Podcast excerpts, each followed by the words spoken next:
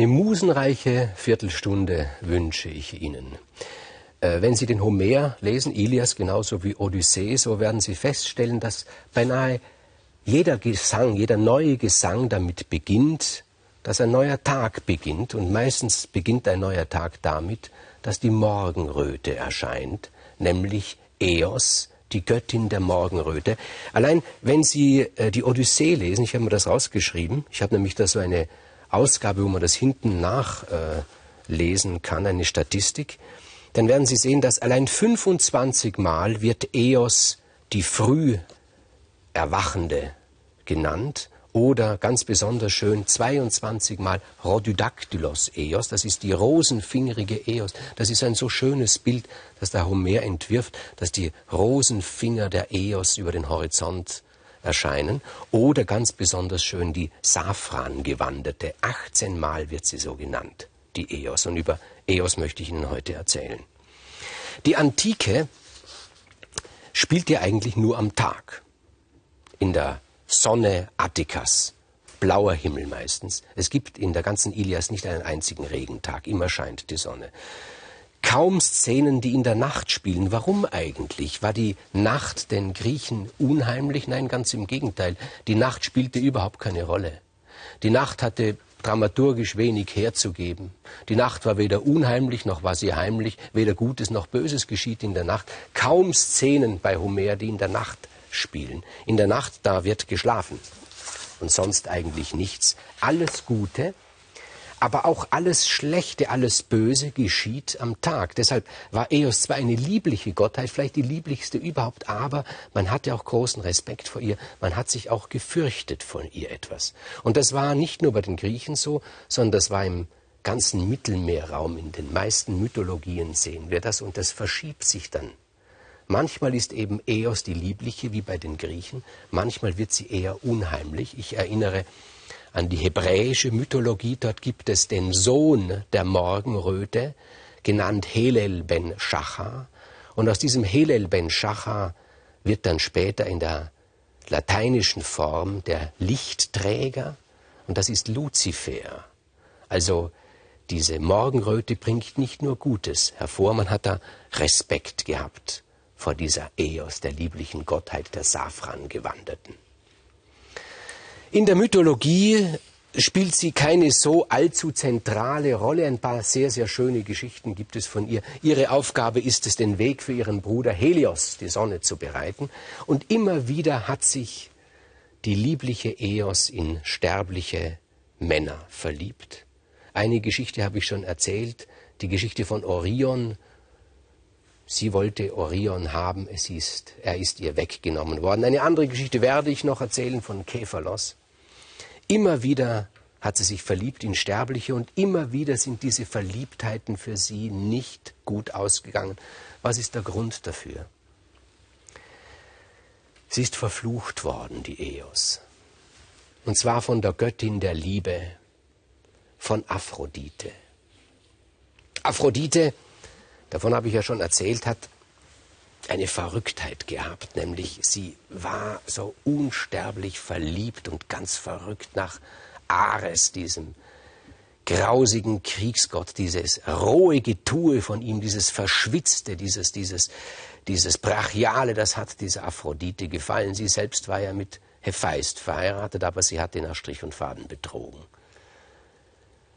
Und eines Tages hat sich Ares, dieser grobschlächtige, schwitzende, blecherne, verliebt in die zarte Eos.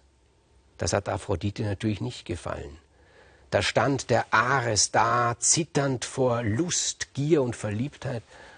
In seiner vollen Rüstung, er geglaubt, das wird der Eos gefallen. Und die Eos sagt nur, ach, wenn du so dastehst in der Morgenröte, da sieht deine Rüstung aus, als wäre sie voll roten Blutes. Das will ich nicht sehen. Gut, da hat er sich ausgezogen, der Ares stand nun nackt vor Eos.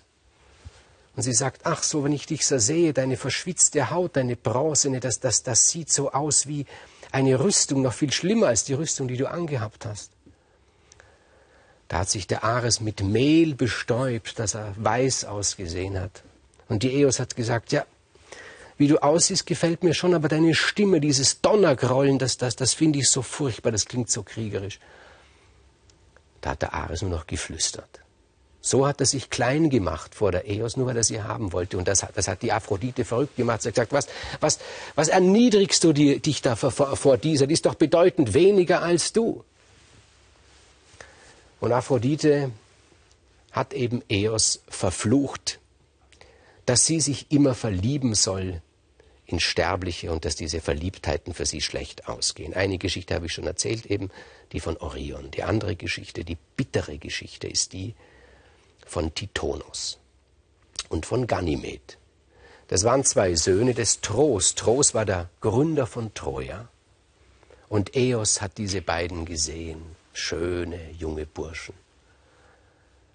Und sie hat sie geraubt und hat sie mit sich genommen nach Sonnenaufgang und hat dort mit ihnen zusammengelebt, jedenfalls immer morgens. Sie hat ja am Tag viel zu tun gehabt, also vor Sonnenaufgang hat sie die beiden geliebt, Ganymed und Tithonus.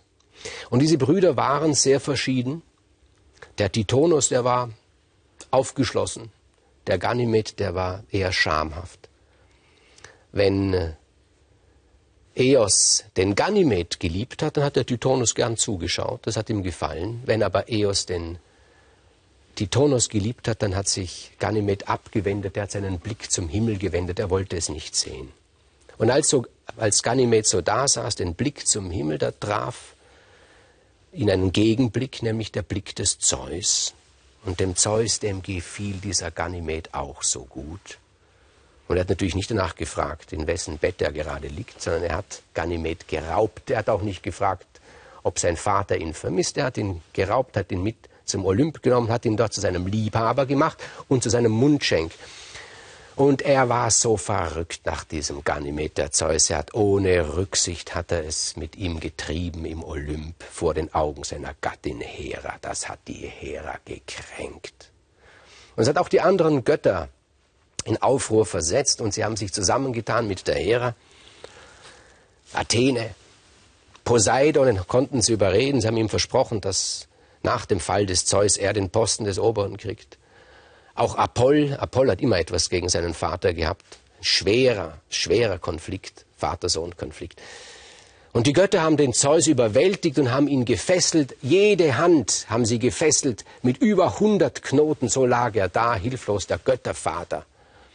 Aber es gab eben die kleine Tethys, mit der hat er etwas gehabt. Die Tethys, davon habe ich schon erzählt, das ist die Mutter des Achill, die spätere Mutter. Und diese Tethys, die ist schnell gelaufen in den Tartaros, hat dort die Hundertarmigen organisiert. Und diese Hundertarmigen kamen und haben mit ihren flinken Händen die Fesseln des Zeus gelöst. Und dann hat sich Zeus gerächt. Hat als erstes gesagt, wer ist verantwortlich für diesen Aufstand? Die Antwort war ganz klar, es war Hera, seine Frau. Zeus hat Hera an den Himmel gehängt, an ihre Füße hat er die Ambosse des Hephaist gehängt, so ist diese Hera in die Länge gezogen worden unter Schmerzen. Das war die Strafe.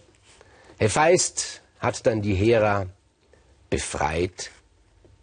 Das wollte er nicht mit ansehen, dass seine Mutter so gequält wird. Zeus hat ihn daraufhin nochmal vom Olymp heruntergeschmissen, hat sich auch noch die andere Hüfte gebrochen.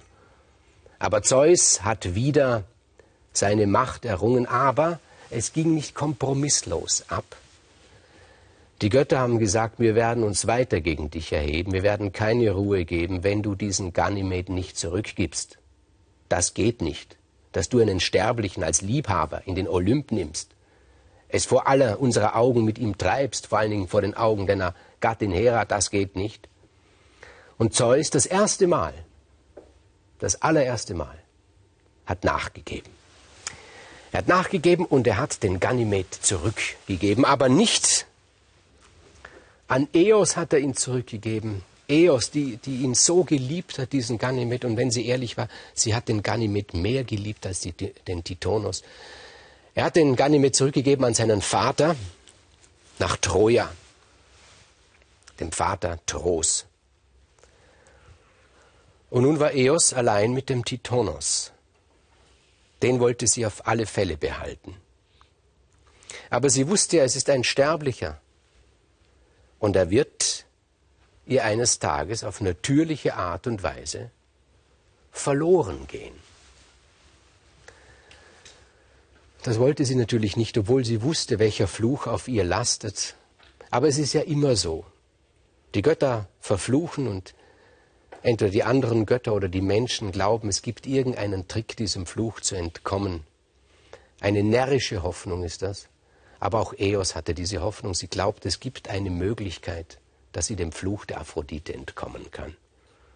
Und wie kann man dem Fluch einer Göttin entkommen, indem man sich einen, an einen anderen Gott, einen noch höheren Gott wendet? Und das hat die Eos getan. Sie hat sich an Zeus gewendet. Der war schwer angeschlagen durch diese ganze Geschichte mit dem Ganymed. Frustriert war er. Er hat auch irgendwie einen Zorn auf die Eos gehabt. Die hat zwar gar nichts damit zu tun gehabt, aber man weiß das ja, wie das so ist. Man, den Zorn lässt man am schwächsten aus. Gleichzeitig hat er sich auch irgendwie schuldig gefühlt gegenüber der Eos. Und Eos hat ihn gebeten, den Titonos unsterblich zu machen. Und Zeus, nach langem Überlegen, und vor allen Dingen deswegen, weil seine Gattin Hera besonders dagegen opponiert hat, die hat gesagt, wo kommen wir dann hin? Wenn wir jetzt nun beginnen, plötzlich die Sterblichen unsterblich zu machen, Sie war dagegen. Sie hat um sich geschart die anderen Gottheiten, Apoll, Poseidon. Die waren auch dagegen, dass ein Sterblicher unsterblich gemacht wird. Wieder ein neuer Konflikt. Aber diesmal haben sich nicht die anderen Gottheiten durchgesetzt, sondern Zeus hat sich durchgesetzt und hat gesagt, ich werde den Wunsch der Eos erfüllen, ich werde den Titonos unsterblich machen. Aber ganz konnte er sich doch nicht verkneifen, seine Wut, die auf die Eos, denn auf die, die auf die Eos hatte, an diesen unbegründete Wut, doch noch als Haken einzubauen. Nämlich Eos hat vergessen, ewige Jugend für den Titonos zu erbitten. Der Titonos ist unsterblich, aber er altert wie ein Sterblicher. Und das ist ungefähr das Entsetzlichste, was man sich vorstellen kann. 100 Jahre wird er alt, da ist er schon sehr, sehr hässlich. Da hängt ihm schon der Hals weit runter. Hier. 120 Jahre. Er ist fast blind, er schrumpft zusammen. 200 Jahre, 300 Jahre. Am Ende ist dieser arme Titonos so groß wie eine Zikade. Eos versteckt ihn in einer Art Streichholzschachtel. Er zirpt nur noch. Er ist unerträglich geworden, dieser Titonos, und es gibt keine Aussicht, dass sie ihn los wird, weil sie selbst hat ja ewiges Leben für ihn gewünscht, für diesen Titonos. Und nun sehen wir dieses merkwürdige Bild, das sich so schwer deuten lässt, aber wir haben doch das Gefühl, es gibt da, muss da eine Deutung geben, dass die schönste, die lieblichste, die ewig frische Gottheit, die Göttin der Morgenröte, die Safrangewandete, die rosenfingerige Eos, zwangsverheiratet ist, zwangsverheiratet aufgrund ihres eigenen Wunsches mit der hässlichsten und erbarmungswürdigsten Kreatur, die sich denken lässt, mit dem ewig, ewig weiter alternden Titonus.